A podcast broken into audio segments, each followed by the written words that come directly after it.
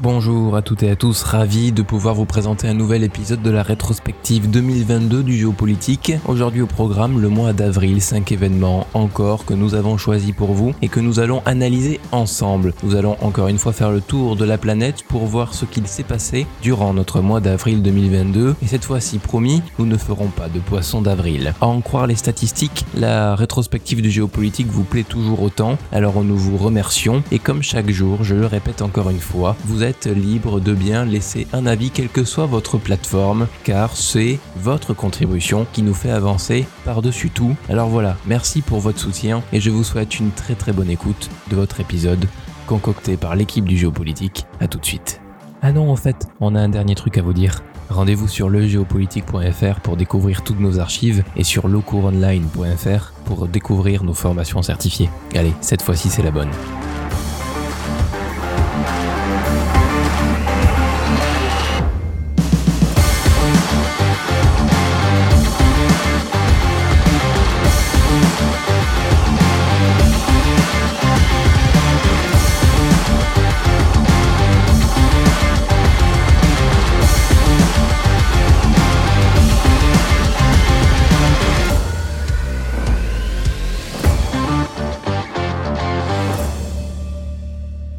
Le Géopolitique vous propose une série d'épisodes tout à fait exceptionnels, une rétrospective de l'année 2022 sur le plan géopolitique et sur tous les plans d'actualité pour comprendre en quoi notre année va influencer le futur et en quoi elle a déjà été influencée par notre passé, par la crise du Covid aussi par exemple, des milliers de questions auxquelles il faut répondre. On est tout de suite parti, je vous souhaite une très bonne écoute.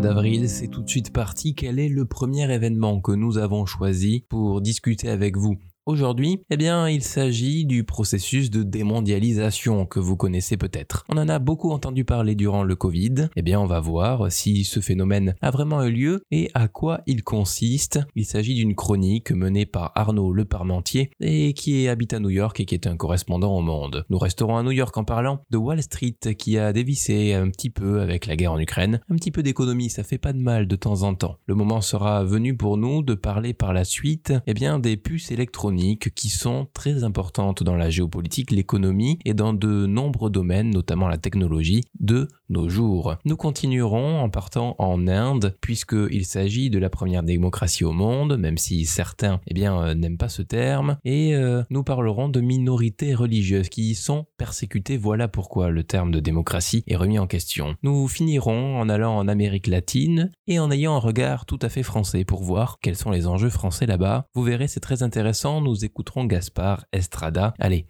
à tout de suite.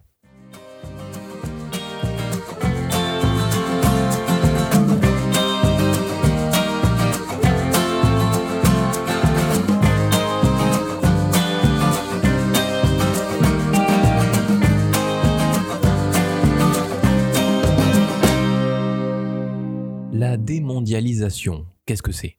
Bon, ça paraît assez évident de dire que c'est le contraire de mondialisation. Alors dans ce cas-là, il faut comprendre ce qu'est la mondialisation. Alors la mondialisation, vous le savez certainement, c'est eh bien le fait que tous les pays et les États du monde aient de plus en plus de liens entre eux. Ces liens peuvent être économiques, militaires, entre les transports et même technologiques par exemple. C'est en fait le fait eh bien, que tout soit interchangeable partout dans le monde et qu'il y ait une uniformisation de certaines cultures par exemple. Alors la démondialisation, c'est le processus contraire. C'est le fait que chaque État soit de plus en plus autonome, on pourrait presque dire souverain, qu'il y ait moins d'échanges internationaux, transatlantiques, transpacifiques par exemple, et qu'il y ait une résurgence des cultures locales.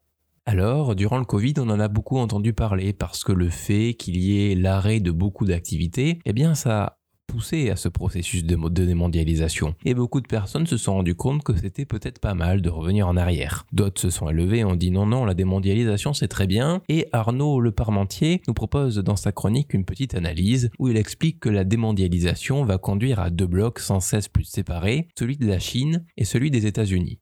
On est donc dans un contexte de future guerre froide, on en parle très souvent, où les États-Unis et la Chine risquent très fortement de s'affronter eh bien, euh, à distance euh, sur divers plans, qui soient euh, technologiques, militaires, économiques, etc. Alors, dans cette idée, eh bien, il faut admettre que la démondialisation va augmenter avec le temps. Déjà, c'est une première question qu'on peut eh bien euh, donner, demander à Arnaud Le Parmentier parce que bien évidemment, on n'est pas forcément d'accord avec cela. Certains peuvent bien évidemment dire que la mondialisation va continuer avec pourquoi pas euh, le fait que l'Afrique va eh bien grandir, être de plus en plus développée. Il n'y a pas de raison que la mondialisation s'arrête. Enfin bref, si on écoute cette idée, la démondialisation prendra le pas sur la mondialisation.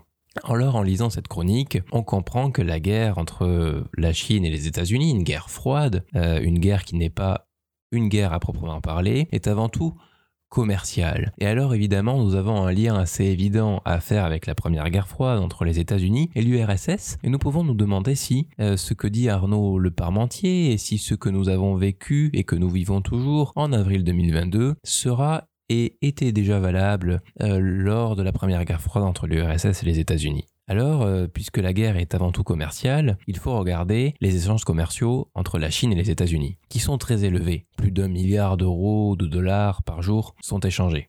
Alors qu'à l'époque, entre l'URSS et les États-Unis, il n'y avait quasiment rien qui était échangé, puisque nous avions dès le départ deux blocs complètement opposés et d'une manière frontale alors la guerre économique sera certainement différente sur plein d'aspects parce que ces deux pays, ces deux États sont beaucoup plus interdépendants que euh, l'URSS et les États-Unis pouvaient l'être entre 1945 et 1991. Alors la démondialisation ou la mondialisation, quel que soit eh bien, le futur qui se conduit, euh, s'il y a un affrontement froid entre la Chine et les États-Unis, il sera bien évidemment différent que celui euh, que nous avons connu avec l'URSS.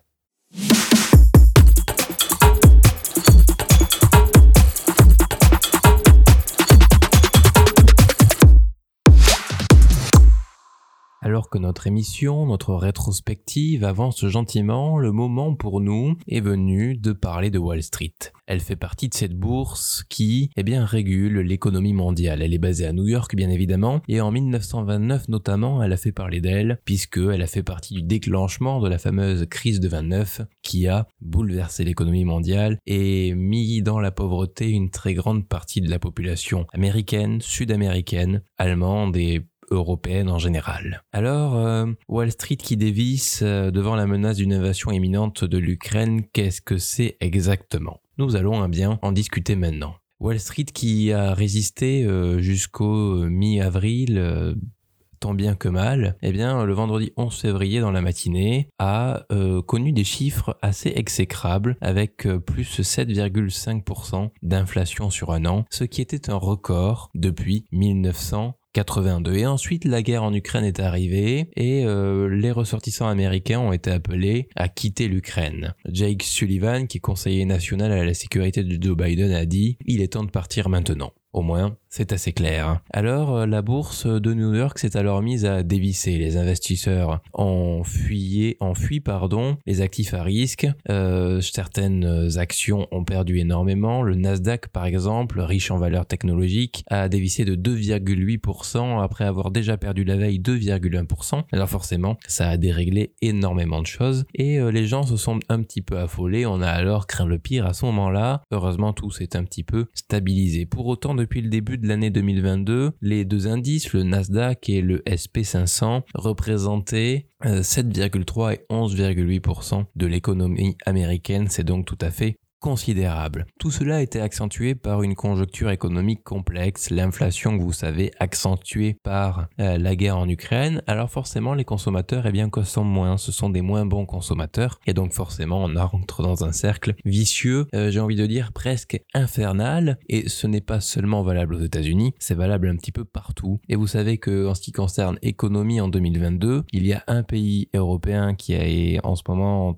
beaucoup dans la difficulté, il s'agit du Royaume-Uni, qui a eu euh, de nombreux rappels à l'ordre de la part du FMI, avec euh, Liz Truss qui a fait euh, un court passage en tant que Première ministre. Vous avez entendu certainement toutes ces actualités. Alors le Royaume-Uni est l'exemple parfait d'un pays qui n'arrive pas à résister à l'inflation. Je rappelle 40% d'inflation moyenne au Royaume-Uni, c'est tout à fait énorme. Alors forcément, les bourses mondiales, l'économie mondiale s'affolent un petit peu et des actualités en avril 2022, mais certainement qu'il y en aura d'autres, sont sortis sur ce point de là.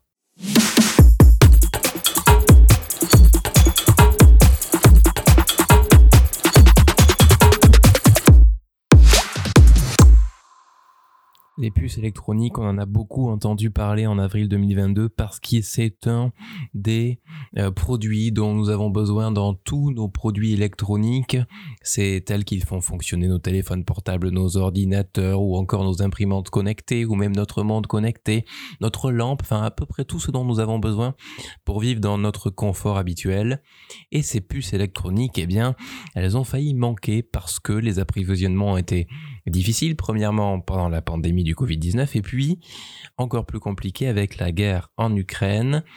Euh, alors euh, ces puces électroniques, eh bien, euh, où est-ce qu'elles sont produites? Elles sont notamment produites, vous le savez peut-être, à Taïwan.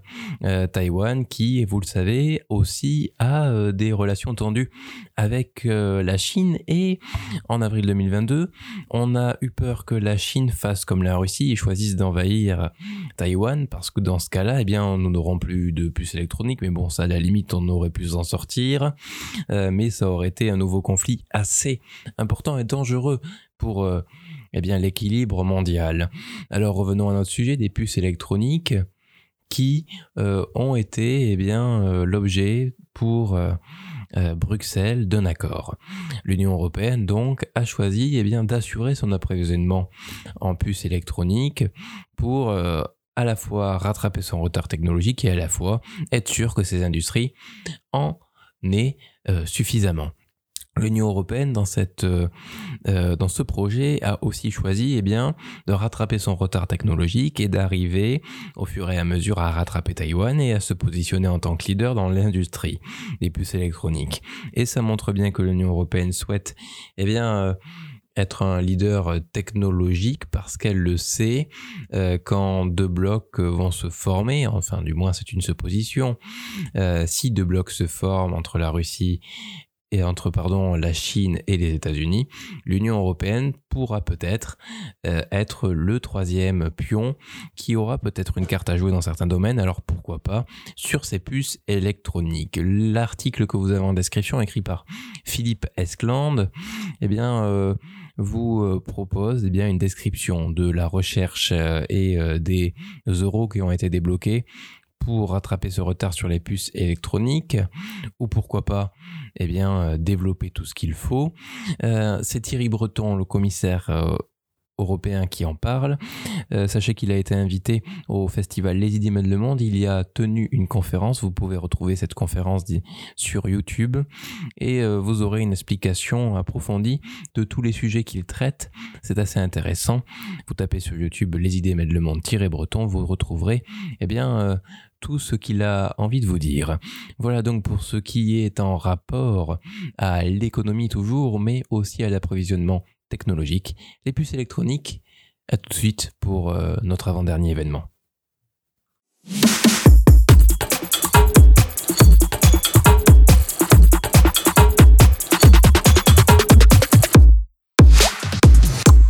L'Inde, un pays qui va avoir une place de plus en plus importante dans le monde et pour l'instant on n'en entend pas trop parler sur les plans géopolitiques. Pourtant l'Inde, ça va être le pays le plus peuplé au monde d'ici peu. C'est aussi dans les faits la plus grande démocratie au monde, même si cette démocratie soulève beaucoup beaucoup de débats. L'Inde, c'est aussi un secteur de pointe dans tout ce qui est informatique et c'est aussi de très nombreuses ressources. Alors l'Inde, eh bien, nous allons en parler aujourd'hui avec un article écrit par euh, Sophie Landrin, qui est une correspondante à New Delhi, qui a été publié le 11 février, mais qui correspond tout à fait à notre mois d'avril. Alors, Divya Dwivedi a dit, en Inde, les minorités religieuses sont persécutées pour cacher que la véritable majorité sont les castes inférieures. Alors, qui est Divya Dwivedi. C'est une philosophe indienne euh, qui affirme que l'idée de la majorité hindoue est un canulaire en Inde. Et ce canulaire permettrait aux hautes castes, à la société haute de l'Inde, de maintenir une certaine ségrégation et une certaine exploitation sur euh, la basse société, sur les basses castes. Alors effectivement, quand on parle de plus grande démocratie du monde, si ce constat s'avère vrai, euh, eh bien il est tout à fait dramatique parce qu'on ne peut pas permettre eh une ségrégation de la société comme ceci, même si en réalité euh, il existe euh, ce type de ségrégation dans d'autres pays. On peut faire une rapide comparaison avec le Brésil par exemple.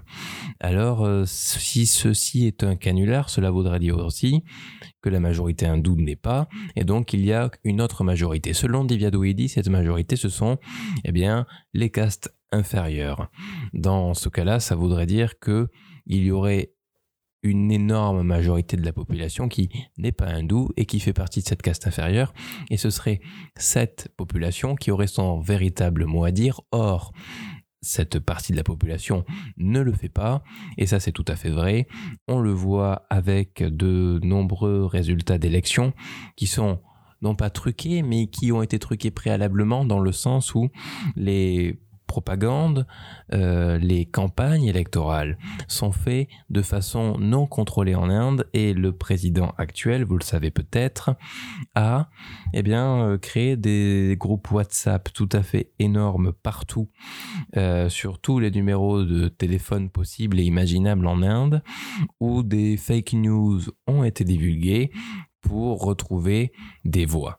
Alors on comprend bien qu'avec le constat de la philosophe indienne ou bien d'autres choses que vous pouvez entendre et voir, l'Inde est en passe, pourrait, aurait les capacités de devenir un pays très important et de ne pas seulement être une puissance régionale, mais était en proie encore à de fortes corruptions et à des inégalités énormes qui l'empêchent eh bien, de s'agrandir, l'Inde va devenir le pays le plus peuplé au monde et nous, nous devons, nous en tant que citoyens d'un pays développé, eh bien, de jeter un œil attentif à ce qu'il s'y passe, eh bien, pour pouvoir soit anticiper, soit mieux comprendre ce que le pivot asiatique, vous en avez certainement entendu parler, eh bien, engendre pour l'Inde et pas seulement pour la Chine.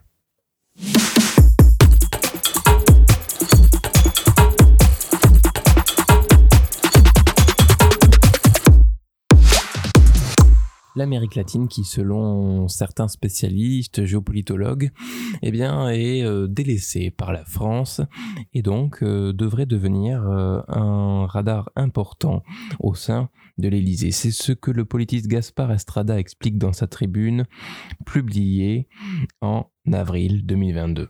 Les pays de la région sont devenus l'un des principaux théâtres de la rivalité entre la Chine et les États-Unis il est temps pour la France d'y reprendre sa place. C'est ce que souligne le politiste Gaspard Estrada. Effectivement, euh, l'Amérique latine a toujours été un lieu dominé par les États-Unis parce que dans leur stratégie géopolitique, politique, militaire, tout ce que vous souhaitez, eh bien, ce qui est sur le continent américain doit absolument être sous contrôle des États-Unis. Alors, bien évidemment, ben, la Chine s'en empare aussi parce que si elle peut embêter les États-Unis et placer ses pions là où les Américains ne le veulent absolument pas, eh bien, elle va le faire. Et du coup, dans tout ça, eh bien, les puissances européennes et la France en premier lieu, eh bien, se sont laissés euh, faire déclasser dans la région et aujourd'hui n'ont plus la place qu'elles auraient pu occuper aussi la France dans les puissances européennes n'a pas eh une première place parce que premièrement euh, le Royaume-Uni euh, avec sa relation privilégiée avec les États-Unis, peut avoir certains atouts. L'Espagne avec ses, le Portugal avec euh, les anciennes colonies, etc., peuvent aussi avoir de nouvelles relations. Et la France, dans tout ça, arrive un petit peu dans le mal. Autre chose qui est assez important, et c'est sur ça que nous allons appuyer, parce que c'est en fait ça le cœur du sujet, c'est que les relations que peut avoir la France avec, l'Amérique latine, elles sont avant tout militaire. Si la France a des relations avec le Paraguay, le Brésil, l'Argentine, ce sont pour des raisons militaires. Et puisque la France a essuyé de nombreux échecs, notamment avec l'alliance AUKUS, c'est à ce moment-là que la France a connu l'affaire des sous-marins, c'est-à-dire que les euh, Australiens ont choisi de signer avec les États-Unis pour euh, de nombreux sous-marins, alors que le contrat avec les Français avait déjà été signé. Alors, effectivement, pour essayer d'éviter de ne plus rien avoir après cet échec, un rapprochement avec l'Amérique latine peut eh être souhaité par l'Élysée pour avoir d'autres alliances militaires. Donc effectivement, ça peut combler un vide. Euh, L'Amérique latine ne peut, peut être eh euh, importante pour la stratégie politique militaire de la France. Alors, euh, je vous l'ai dit aussi, euh, la Chine monte en puissance dans cette région et ça inquiète les États-Unis puisque euh, depuis 2001, le commerce avec les pays latino-américains a très largement augmenté pour la Chine. Il se levait à quelques centaines de millions de dollars à peine. Aujourd'hui, c'est l'un des principaux partenaires commerciaux de la plupart des pays latino-américains. Et bien évidemment, la Chine ne compte pas en rester là et continue de vouloir s'imposer. Elle peut aussi valoir s'imposer avec euh, Huawei sur le plan technologique en développant des réseaux 4G, 5G, ce qui permettrait aussi peut-être, c'est une supposition, eh euh, d'espionner euh, comme cela a pu être fait à apparemment au Royaume-Uni, oui, euh, aux États-Unis et au Canada, on s'y perd vite avec tous ces pays. Hein. Alors, voilà donc pour ce qui est de l'Amérique latine et des rapports avec la France. On verra comment ça évolue et on va peut-être euh, en entendre très vite parler puisque euh, ça va bientôt faire un an que cette idée-là a vraiment immergé.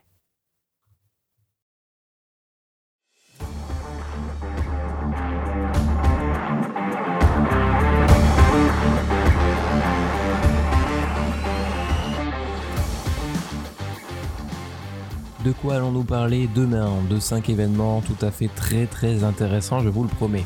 Nous parlerons eh bien, des États-Unis, encore une fois, parce que nous allons avoir plein de choses à dire sur ce, qu'il s'est passé en mai 2022 aux États-Unis, vous verrez ça.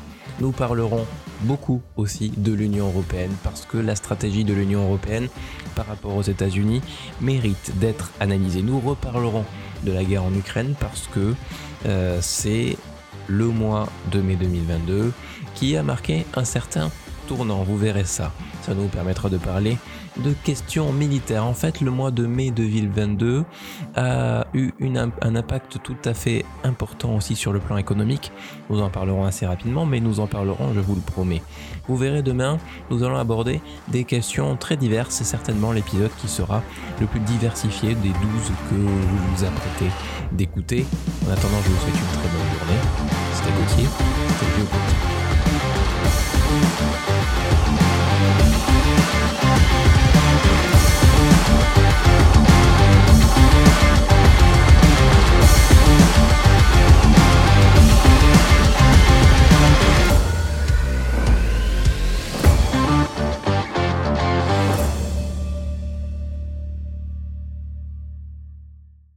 Ravi d'avoir pu vous présenter cet épisode, j'espère qu'il vous a plu, j'espère aussi vous retrouver demain pour le mois de mai, et après-demain pour le mois de juin, etc. etc. Rappelez-vous, nous sommes là tous les jours jusqu'au mois de décembre, et par la suite, nous reprenons le rythme habituel d'un épisode fast par semaine, d'un épisode reportage par mois et d'un épisode revue de lecture par mois. J'espère que tout notre contenu vous plaît. Et n'oubliez pas le géopolitique.fr pour toutes les archives et du contenu exclusif, ainsi que le cours pour des formations certifiées sur Udemy. Allez, à demain, c'était Gauthier, c'était le géopolitique.